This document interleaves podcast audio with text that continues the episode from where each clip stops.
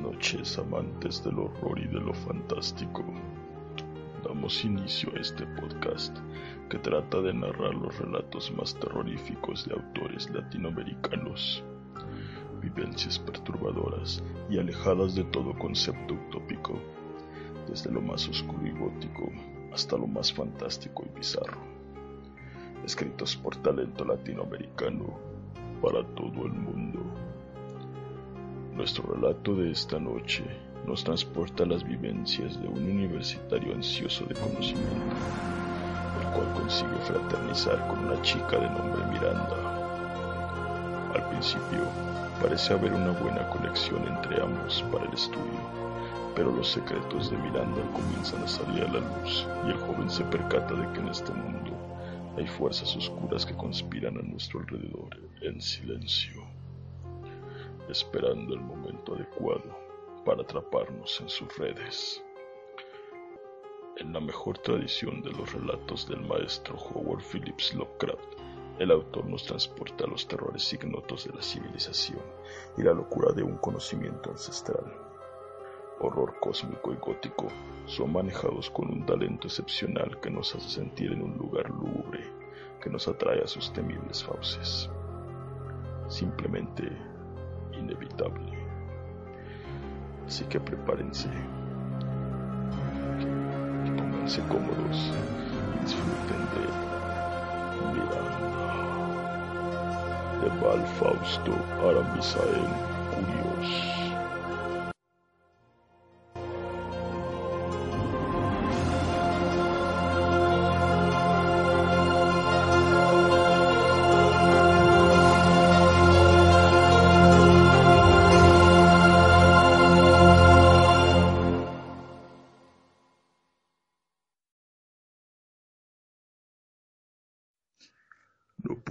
Evitar estremecerme de espanto cuando escucho el llanto de un bebé, un peculiar sonido que nunca dejará de horrorizarme hasta la médula. Recién había llegado de Salem a la cité universitaria de Duncan Hill donde estudiaría, entre otras cosas, la licenciatura de psicología. Como ha de saberse, nunca es fácil encontrar alojamiento en los dormitorios del campus, así que al igual que miles de estudiantes anualmente, tuve que buscar alojamiento en los lúgubres cloisters atestados de pensiones, hosterías, panteoncetes y jardines marchitos que emanaban un tufo superstición a la vez repulsivo y adictivo. Y fue en el James Jerome's Cloister donde fui a dar con mis huesos. Me estremezco al recordar aquel antro tétrico y opresivo, flanqueado por casitas de cartón y madera de cajas de verdura creciendo en infame mutación hasta llegar a edificios, pensiones y cuartos desvencijados y atacados por el musgo y la hiedra. Sobra decir que al pie de la montaña Tonkelstone, el St. Jerome's Cloister casi nunca recibía la luz del sol, haciendo de este el más sombrío de todos los cloisters, que no el más maldito y embrujado. Y en la pensión de Luna Blanca un edificio de estilo isabelino, deslucido aunque de cierta elegancia y de aspecto más cuidado que los demás, fue donde por fin encontré algo que se ajustaba a mis posibilidades y que cubría bien mis necesidades. Por unas pocas libras, alquilé una de las recámaras pequeñas aunque agradables y cálidas. Contaba con luz eléctrica y agua corriente, y lo mejor de todo, un baño propio. Así pues, con aquel hospedaje al cual llegar y con mi libreta de notas en mano, me dispuse a iniciar mi vida universitaria. La Universidad de Dunkelheim fue mi última opción para cursar psicología. La primera era, dada la cercanía relativa con Arkham, la Miskatonic University. Decepcionado por mi chazo, tomé el tranvía que atravesaba los cloisters y que me dejaría casi a las puertas de mi alma mater. Aún suspiraba por la tan soñada pasantía como psiquiatra en el Arkham Asylum cuando el chirrido de la vía me despertó de mis ensoñaciones, sumergiéndome en mi realidad inmediata. Estaba en Dunkelheim y tenía que sobrellevarlo con valor. Poco a poco fui acoplándome al ritmo de la universidad a la vez que me iba familiarizando con ciertos sectores de la ciudad universitaria Dunkelhill, o la Cité, como la llama la mayoría del alumnado de Dunkelheim. Fue una tarde de copas en el barrio italiano cuando conocí a mi demonio particular, aquel sucubo alucinante, al que le debo la insania y el horror a las morgues y la desolación que nace en mi alma cuando se habla de la muerte. Caminaba solo por el barrio italiano. Las escaleras, jardincillos y canales conjugados por artificiales fuentes e ingeniosos acueductos daban una verdadera sensación de estar en el puerto de Venecia y entre la soleada tarde de aquel día descubrí una verdad de finos rasgos de origen impreciso pintando las góndolas en los canales iluminados con destellos en sangre y oro, con gracia y maestría y dominio que, lo admito, me hechizó desde el principio. Al principio me fascinó su dominio tan libre del pincel, y antes de darme cuenta, los ojos profundos de aguas amatistas de aquella beldad se posaron en mí. Miranda Larsen deidad en parte noruega, en parte húngara. Esta mezcla había cristalizado en ella un sueño de labios rojos en un fondo albo, propias de las leyendas acerca de vampiros seductores y atractivamente enigmáticos. Verla era como ver magia arcana, fascinante y tétrica, bella y diabólica, pero también había algo amenazador, hórrido e inominable. Jamás atinaré a saber qué era, pero, pese a su indudable belleza, había algo monstruosamente anormal en ella que, no lo niego, me provocó vivos deseos de huir. Y a la luz sangrante del agónico sol de la tarde, aquella hermosa blasfemia me sonrió. Al menos, quiero creer que aquella mueca aterradoramente estudiada, fría y escalofriante, era una sonrisa. Se presentó con educación y maneras tan poco propias de las chicas de la cité como de la región entera, que supe que venía de puertos muy lejanos. Más que eso, Miranda, así la llamaré a partir de ahora si se me permite, ya que no deseo ni puedo darle un nombre a ese ser. Parecía provenir no solo de tierras lejanas, sino de un siglo lejano. Temblando me presenté, y tras mi repulsión inicial, noté que mi aprensión iba trocándose en algo diferente. Hablamos amparados en un café acerca de lo que la traía a la Cité. Miranda había venido a la Cité para cursar la carrera de paleontología y también lenguas muertas. Venía, según dijo, de Oslo, Noruega, y no tenía más familia que un tío que le había facilitado entrar en Tonkelheim. Vivía en el extremo oeste de Dunkelhill, en el St. Lilian's Cloister, otro lugar histórico por haber sido víctima de la peste negra y haber permanecido bloqueado y semienterrado bajo la sede de dirección y gubernatura del condado de Dunkelhill, y que hace 20 años había sido desbloqueado y semihabilitado para recibir el siempre creciente flujo de alumnado. Yo a mi vez le expuse mi historia, y ahí se enteró de que yo alquilaba una habitación entre la Silent Street y el monte Dunkelstone Animadamente me contó que ella había intentado conseguir alquiler en aquel barrio infructuosamente. El extraño magnetismo que Miranda ejercía en mí anuló desde el principio mi voluntad. Me sumergía entonces en una embriagante y aterradora ensoñación que me volvía la bestia más dócil y servil, los deseos de aquel ser disfrazado de ángel. Le abrí entonces las puertas de mi hogar, consiguiéndole la habitación justo sobre la mía como alojamiento. Comenzó entonces algo tan extraño como diabólico, entre esa oscura deidad pagana de cabellos intensamente negros y yo. Pura simbiosis tenebrosa que me costaría la razón, el alma y la paz mental. Cuando Miranda se mudó a vivir a Luna Blanca, no llegó sola. La acompañaban dos chicas de formas delicadas y melancólicos rostros virginales, de mirada perdida y pieles pálidas y tersas. Miranda, pese a siempre ser amable y cordial en su trato, mantuvo durante los primeros meses una prudente discreción acerca de su relación o parentela con estas dos tristes ninfas. Al principio, sus visitas, aunque frecuentes, casi siempre giraban en torno a temas metafísicos, hablábamos de mitos antiquísimos y de los diagramas entrevistos por los sabios orientales en sus ensoñaciones opiáceas. Fue una noche de luna de abril cuando mi alma me abandonó dejándome en un páramo desolado habitado por bestias, demonios y fantasmas que danzaban alrededor de ciegos e idiotas seres. Fue la noche cuando por fin perdí para siempre la virtud de sonreír. En días previos a la fecha fatídica, Miranda, me estremezco al recordar su nombre, me había estado llamando la mente con fórmulas, mitos, nombres y deidades remotos y olvidados. Sin darme cuenta, aquella sacerdotisa de lo innombrable me había iniciado en siniestros cultos demenciales de Maternein, una deidad tenebrosa, críptica y semidesconocida, cuyo culto era escalofriantemente antiguo y que se había adaptado a varias mitologías para lograr subsistir oculto y secreto.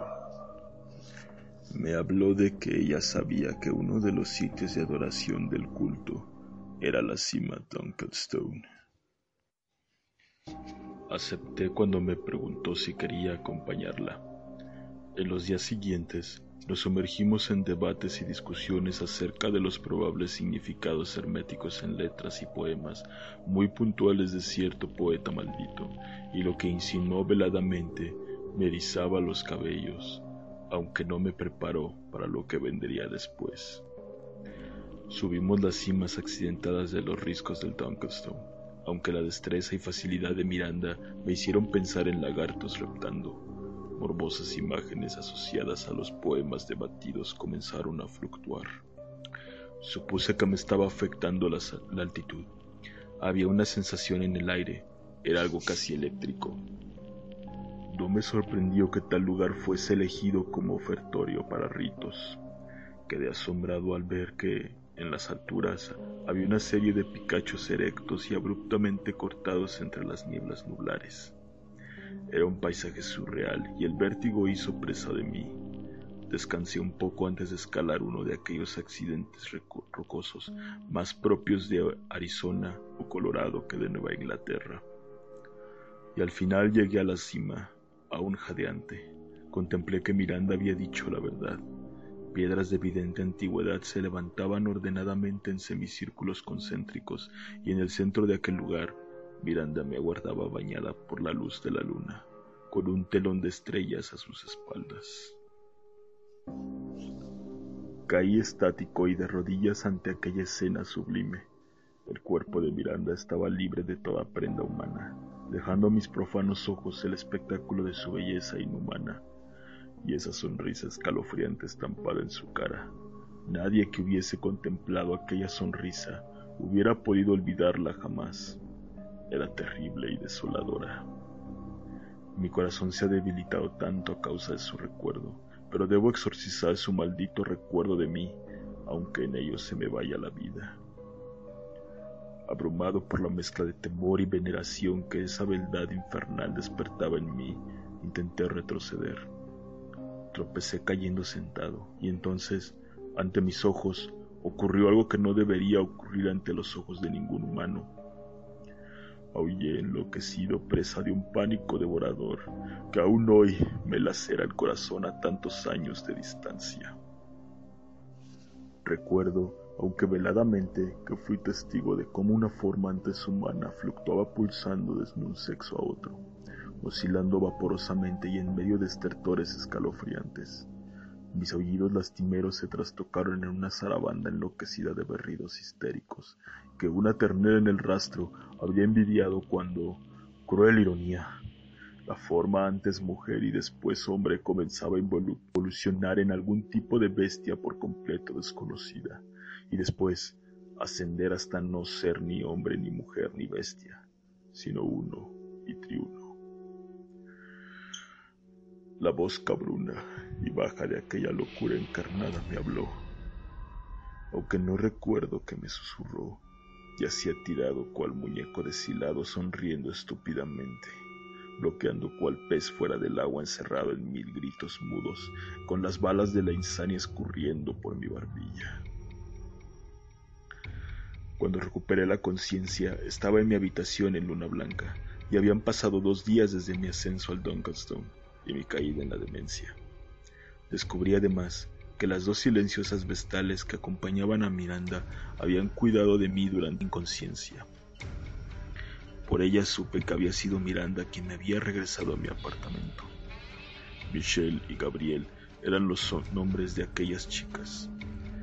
Abrumado por el recuerdo mimoso, sentí girar la habitación. pero Gabriel murmuró algunas frases extrañas que, por extraño que suene, me permitieron enfocar la realidad. Miranda apareció entonces. Extrañamente logré mantenerla cambrándome de aquella serenidad atípica. En realidad, tras el shock inicial, había descubierto con extraña aceptación que aquellos mitos, pesadillas y alucinaciones descritos en antiguos y mohosos grimorios eran reales. Miranda me contó entonces que era una buscadora de la flama perdida. Era una adoratriz solitaria acompañada únicamente por Gabriel y Michelle, sus dos mujeres escarlata. Comprendí entonces la situación de las dos jovencitas, sagradas meretrices destinadas a servir a los rituales tántricos, cuyo origen estaba en los prehistóricos pantanales tropicales del África profunda, antes de la separación continental. Comprendí que, aunque en un modo diferente, también yo era un esclavo de aquel ser diabólico. Acordé servirle de pantalla ante la sociedad para sus desmanes y orgías sacrificiales, fingiendo un romance y a posteriori un enlace nupcial que acallaría cualquier murmuración. Era el adorno perfecto y el ideal chivo expiatorio de sus locuras, porque no puedo dar otro nombre a los horrores que cometía. En fechas puntuales realizaba desconocidas danzas y extraviados libertinajes con sus dos mujeres escarlata, y en otras participábamos los tres abriendo puertas por medio de sangre y dolor. Nos arrojó en un culto demencial y violento, donde la automutilación era la moneda a pagarle a los dioses tenebrosos y el dolor el precio de la salvación. Y cuando algún infortunado lograba acercarse a nuestros secretos sin su venía, Miranda lo atraía a nuestro gabinete en el St. Jerome's Cloister y entonces ocurría el horror. Con el tiempo y, gracias al oro antiguo que Miranda solía administrar con su astucia, pudimos comprar el Luna Blanca, y en la actualidad aún figura el nombre Miranda Larsen en las escrituras. Y también pudimos habilitarlo mejor y añadirle un nuevo encanto, muros a prueba de ruido. En esto radicaba el éxito aparente en eliminar a los curiosos, eran atraídos, algunos por nuestra excentricidad, otros por o de mi siniestra esposa, otros más atraídos por el halo de terror que envolvía nuestro lúgubre cuarteto. Si quitamos su naturaleza, a veces brutal, a veces salvaje, a veces fría y algunas veces más abrasiva, Miranda no era mala, no en el sentido teratológico de la palabra por lo menos. A veces, mientras reflexiono, embebido en hierba y whisky sumido en la tiniebla, acuden a mi mente aquellos extraños días que pasamos juntos, tan juntos. Mis ojos arden de llanto y espanto ante el recuerdo de las veladas tardes que caminábamos tomados del brazo, del talle o de plano abrazados por las calles sombrías de los cloisters tétricos. Yo era solo un pendiente más y adornaba su solapa como un efímero y anónimo clavel, haciendo un extraño juego con los hermosos gemelos de puños que eran Michelle y Gabriel, mis bellas y tristes compañeras de esclavitud.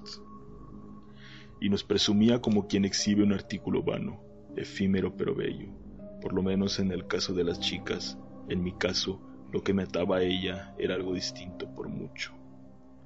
Solíamos acompañarla tenebrosas soiré clandestinas en tugurios y arrabales inmundos con la creme de la sociedad ocultista de la universidad.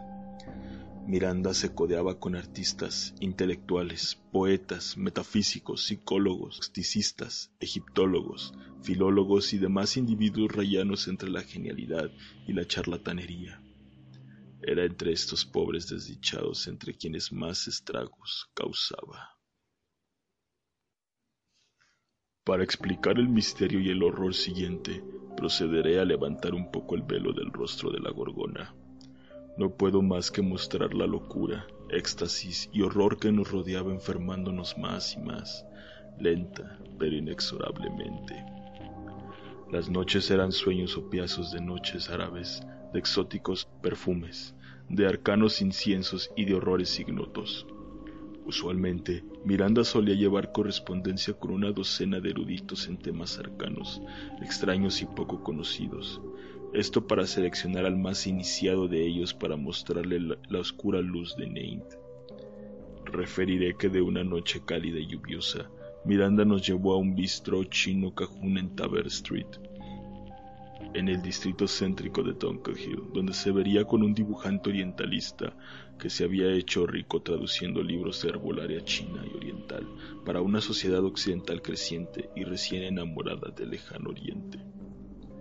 Hasta ahí todo bien. Yo había deducido de lo que este pintoresco amigo buscaba era dinero más que sabiduría. Yo sabía lo que el oro de mi siniestra mujer producía, ya que yo mismo era objeto de habladurías. Esto porque había conseguido licenciarme y ahora iba por mi tan soñado doctorado en psiquiatría. Y esto financiado por mi diabólica mujer y su oro que, lo mismo podía venir del país nebuloso, del o de la misma mano del hombre negro del Sabbat. Aquello ya me daba igual. Como decía, pese a mi carácter taciturno y mi obvia aura de oscuridad había conseguido ser uno de los primeros de mi clase esto, sumado a una rara habilidad de deducción indudablemente producto de mi contacto con esa entidad exterior y desconocida, me permitían adelantarme a muchas cosas. El lenguaje corporal, pose, mirada y sudoración de aquel charlatán me gritaban una necesidad urgente de oro. Tras una cena breve donde se habló solo de nimiedades, Miranda le pidió al, al orientalista acompañarnos a nuestro gabinete de St. Jerome's Cloister. Comprendí que mi oscura señora estaba furiosa. Obviamente había esperado alguna cuota de charlatanería, algún asomo de humana ambición, pero aquel ser extraño, terrible y majestuoso, tan ajeno a nuestras leyes, deseos y aspiraciones, miró aquel simple humano, tan ambicioso, tan mortal, y se llenó de asco. En una sola pincelada había decidido darle a aquel farsante algo más valioso y terrible que el oro y como otras veces ocurrió lo mismo que siempre ocurría, el compadre aquel era introducido en el despacho de mi esposa donde, al poco, ésta se desnudaría para los ojos del réprobo. Que los dioses tengan piedad de mi alma, ya que yo, afuera del gabinete, podía escuchar a las claras cuando los berridos de espanto del simonista Miranda se transmutaba en aquella cosa, ¿O acaso aquella cosa dejaba su disfraz y se mostraba tal cual era? Yo sonreía enloquecido escuchando los gritos, los aullidos, las súplicas. ¿Cómo le suplicaban? A ella hay algún dios del cual yo había sabido algún antaño, pero del que había olvidado todo ahora. Sí, sonreía, sonreía y azotaba mi cabeza contra la pared mientras reía con fuerzas. La única risa que podía gritar mi voz luego el silencio. Después la puerta se abría y de ella brotaba la silueta descompuesta del ahora guiñapo humano que antes entrara con paso firme y gallardo, y la ambición y lujuria brillándole en la mirada. Daría lástima quien viera semejantes pantapájaros arrastrando los pies, con la mirada vidriosa y perdida, andando como andan los hombres que han ahogado su alma en vino y balbuceando terrores y blasfemias inconexas y escalofriantes. Aquello que salía del gabinete terrible de Miranda era un ser sin alma, anulado, muerto. Un ser que había descendido al infierno más bárbaro, siniestro y pagano, y de ahí había dado un salto mortal hacia los ignotos abismos e infiernos oscuros y helados que yacen entre las estrellas. Nadie vivo ni cuerdo podía ser sometido a aquello, no sin pagar un precio y aquel ambicioso orientalista se perdió en la tiniebla nebulosa de los cloister andando garbosa y ominosamente a trompicones, hablando insanias y lanzando ocasionales y aislados alaridos cortos y agudos hacia cosas que contemplaba en la noche, aullando a la sola visión de las frías estrellas. Y yo me reía, pues estaba loco, aunque no anulado como aquellos seres antes humanos, que salían de nuestro gabinete y salían a vagar por las calles antes de volver invariablemente a sus casas y suicidarse apaciblemente colgándose de las cabeceras de sus respectivos lechos. Me reía porque ya no podía llorar, reía por ellos, por sus almas, por las de Gabriel y Michelle y por la mía propia, porque solo riendo con fuerza, riendo desbocadamente, riendo hasta llorar, era capaz de derramar ese llanto que tanto echaba en falta. Y me reía porque había sido lo bastante fuerte para aguantar aquella revelación infernal que me dañaba tanto y que tanto me hechizaba. No recuerdo la fecha exacta, el último día que vi a Miranda Larsen, por lo menos de cuerpo presente, ya que en sueños siempre brillará oscuramente ante mí. A veces me gusta pensar que vio algo en nosotros tres, algo que la trajo y que la mantenía humana, si es que fue humana alguna vez, algo que despertó su curiosidad, siempre ávida de saber. Como dije antes y aún sostengo, Miranda no me parecía maligna, por lo menos no como entendemos tal palabra. Ella debía alimentarse y lo hacía constantemente y siempre en el absoluto secreto. Era cruel, eso sí, pero ¿que los gatos dulces y tiernos compañeros juguetones y acariciables no torturaban cruelmente a sus desventuradas presas? Desde luego, y no por maldad, quizás acaso por un instinto primario sádico, cruel. Y una parte suya era eso, primaria, sádica y cruel. No intentaré indagar hasta qué punto Miranda era un animal salvaje y lujurioso, ni sé qué tanto de ella sería ninfa sensual y hechicera, ni hasta qué parte visceral era un sátiro desbocado e imparable. Miranda era algo inclasificable. A su modo podría decirse que era una pesadilla, pero era una pesadilla matizada con arabescos de sublime complejidad, de ahí la repulsión que despertaba en los espíritus más sensibles y la facilidad de dominio que despertaba en, mis dos compañeras y en mí. Aunque nunca fui poco más que un simple mozo, un mayordomo, un sirviente leal, un perro fiel. Pero creo que Miranda jamás esperó más que estuviese ahí. Aquella noche Miranda me llevó a su gabinete. Quería hablar conmigo. Aún guardo su recuerdo reflejado con espanto en mi pupila, grabado a fuego en mi memoria, pues yo carecía de alma en la cual atesorar su recuerdo. Vestía de negro, su apariencia era apacible, ello solo me contrariaba más. Y me contó que ella y las chicas partirían hacia Europa, en una búsqueda hacia no sé qué región forlivesca, en Italia. Me contó entonces que quería que las nuevas nacieran en aquel místico lugar, y que yo me imaginaba como el país de las hadas y pesadillas. Y vi entonces a mis dos compañeras de presidio, mis hermanas de desgracias a su lado, como los cuervos alrededor del casco de Odín, joyas de su corona, y las chicas me miraron y llevaron sus manos a sus vientres mientras Miranda sonreía. Y en su rostro estaba esa mueca espantosa que tanto me aterraba, y la cruel señora comenzó a fluctuar ante mí otra vez solo que peor que antes. Aquella mutación insana se llevó volando entre sus negras y vaporosas alas silaginosas lo que me quedaba de razón. Nunca imaginé lo que descubriría por medio de hipnosis y otros tratamientos, lo que aún me estremece. Miranda me abandonó, loco y desolado en el Saint Jerome's, de ahí, oh ironía, al Arkham Asylum. No había dicho ya que estaba loco, pero por raro que suene, algunos vigilantes me han estudiado durante años de pasantía forzada. Saben que he visto cosas. Yo sé que ellos también han visto oscuros prodigios. Lo sé con solo ver sus ojos, como los míos, aunque distintos. Ellos debían tener nociones.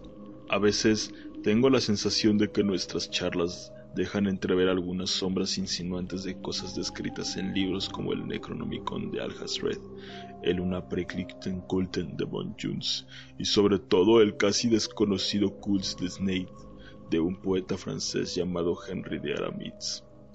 Yo había visto a Miranda extraer apuntes y diseños de las páginas de un libro viejísimo para sus brujerías, para sus aquelarres y blasfemias, y comprendí todo Sonreí por primera vez en veinte años de encierro.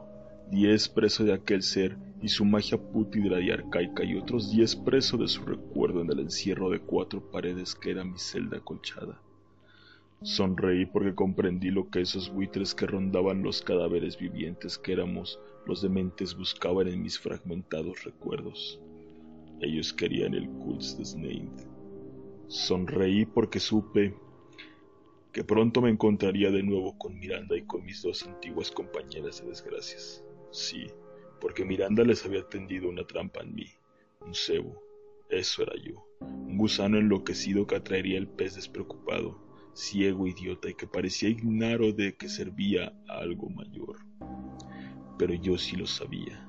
Sé que no es locura mía el oír la suave voz ronca de Miranda, de Gabriel y de Michel entonando cánticos sacrificiales como cuando vivíamos en el idílico gabinete de St. Jerome's Cloister. Sé que pronto vendrá, y tiemblo mientras trato de saber que me traerá en sus brazos, alternativamente ardientes y helados, si será la muerte y el olvido, o si será algo más terrible. Solo ansío que sea pronto. Los doctores no tardarán en vaciar mi mente y después me suicidarán como han suicidado a tantos ya, y antes de hacerlo sabrán del libro.